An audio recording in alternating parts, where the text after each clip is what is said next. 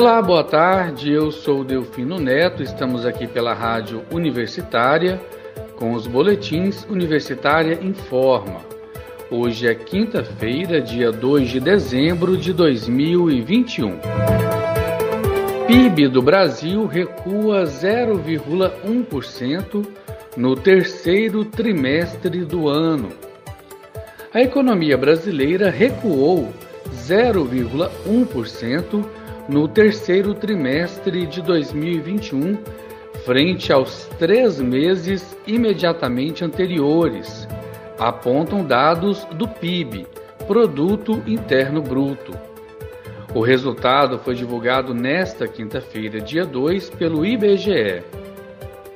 A variação veio um pouco abaixo das expectativas do mercado financeiro.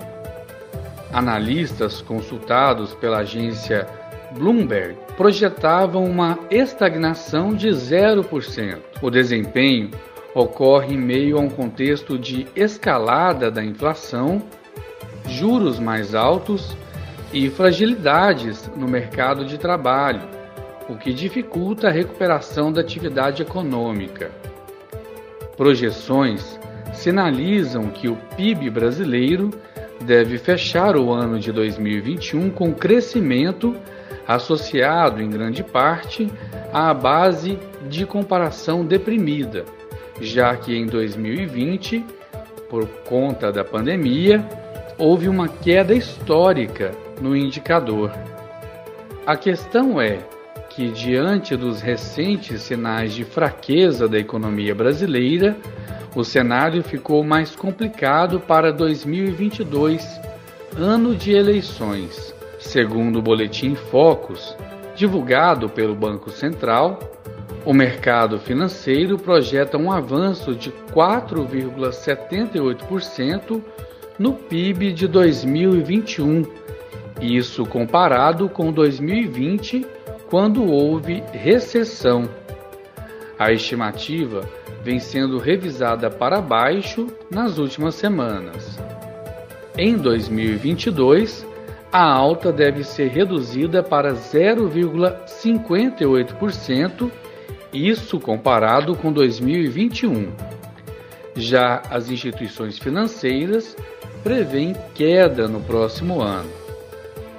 A piora nas expectativas econômicas vem no embalo da pressão inflacionária, que reduz o poder de compra dos consumidores e o aumento das incertezas na área fiscal.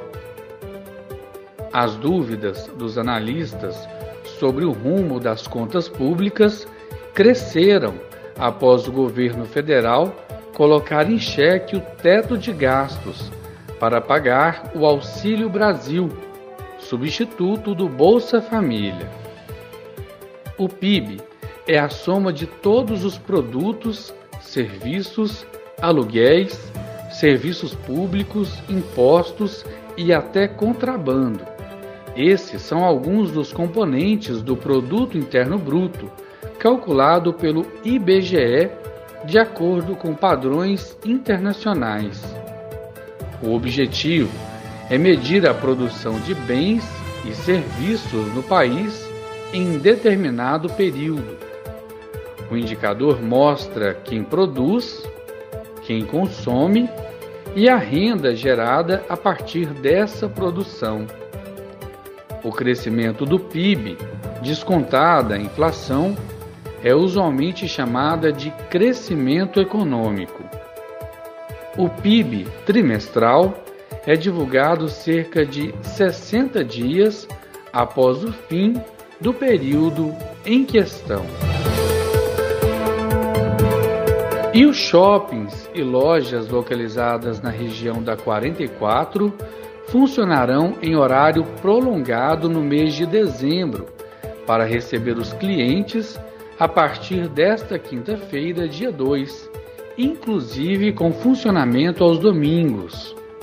Os lojistas estimam que devem receber mais de 1 milhão e 200 mil pessoas somente no mês de dezembro e acreditam que dos 6 bilhões e 200 milhões de reais que devem ser injetados na economia goiana pelo 13º salário, cerca de 600 milhões de reais serão gastos na região da 44, direta ou indiretamente.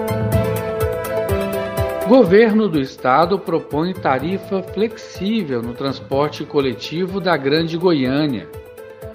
O governo de Goiás propôs, em projeto de lei encaminhado à Assembleia Legislativa de Goiás, que seja permitido a flexibilização da tarifa do sistema de transporte coletivo na região metropolitana de Goiânia. Até então, o usuário paga um valor único em qualquer linha do serviço. Pelo projeto de lei, a tarifa será cobrada de acordo com a distância do trajeto, tendo como referência a praça cívica. Ainda não há detalhes, mas o que se sabe é que seria o fim da tarifa única no transporte coletivo de Goiânia, que hoje está em R$ 4,30. Secretaria Estadual de Saúde de Goiás vai publicar uma nota técnica com recomendação para que os municípios exijam comprovantes de vacinação completa com as duas doses contra a Covid-19 para acesso a shows, casas noturnas, teatros, cinemas e jogos de futebol, entre outros. A informação é do titular da pasta, secretário Ismael Alexandrino, segundo o qual o documento deve ser publicado até amanhã, sexta-feira. O secretário de Saúde explica que a expectativa é alavancar a imunização no Estado. Segundo ele, mais pessoas devem procurar os postos de vacinação a fim de continuar frequentando os locais e eventos que passarão a ser restritos. Os municípios, contudo, poderão exercer a autonomia concedida pelo Supremo Tribunal Federal, STF, para decidir as normas locais mas a nota técnica da Secretaria Estadual de Saúde baliza gestores e o Ministério Público quanto aos protocolos sanitários. Até o momento, eventos em locais com contagem de público têm exigido a vacinação ou testes para saber se a pessoa tem a Covid-19 ou não. O surgimento da nova cepa do coronavírus chamada Omicron, foi primeiramente identificada na África. Até esta quarta-feira, havia três diagnósticos positivos para a linhagem no Brasil, que preocupa os especialistas por causa do grande número de mutações de uma proteína chamada spike, que é utilizada pelo vírus para entrar nas células humanas o que explica a facilidade na transmissão da nova cepa. O secretário Ismael Alexandrino afirmou que todo cuidado é pouco, mas que não há motivo para alarde, pois os casos reportados até agora tiveram quadro clínico leve. A exigência de vacinação completa contra o coronavírus em eventos ocorre em um momento de estagnação na cobertura vacinal em Goiás. Apenas 58% da população estão com as duas doses, o que corresponde a cerca de 4 milhões de goianos. A aplicação da dose de reforço da vacina contra a Covid-19 em pessoas que foram vacinadas com o imunizante da Janssen deve começar até o final da primeira quinzena de dezembro, aqui em Goiás. Superintendente da Vigilância em Saúde da Secretaria Estadual de Saúde de Goiás, Flúvia Amorim, explica que as doses estarão liberadas para serem enviadas no próximo domingo, dia 5.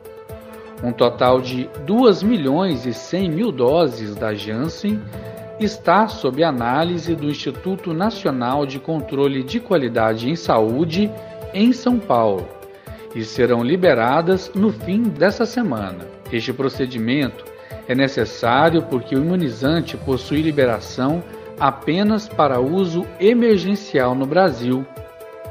Flúvia Amorim diz que o Ministério da Saúde não informou quantas doses chegarão em cada estado, mas que até o dia 18 elas devem chegar em todos os estados do Brasil. A dose de reforço da Janssen deve ser feita com o uso do mesmo imunizante entre dois e seis meses depois da aplicação da dose única. A exceção é para grávidas e puérperas, que deverão utilizar o imunizante da Pfizer. E com essa informação chegamos ao fim do boletim Universitário em Forma das 15 horas de hoje, quinta-feira, dia 2 de dezembro de 2021. Outras informações logo mais às 18 horas e 30 minutos. Fique ligado em nossa programação pelo rádio 870m, pelo site radio.fg.br e pelo aplicativo Minha UFG. Nós também estamos nas redes sociais. Siga arroba Rádio Universitária no Instagram e no Facebook. Eu sou Delfino Neto para a Rádio Universitária.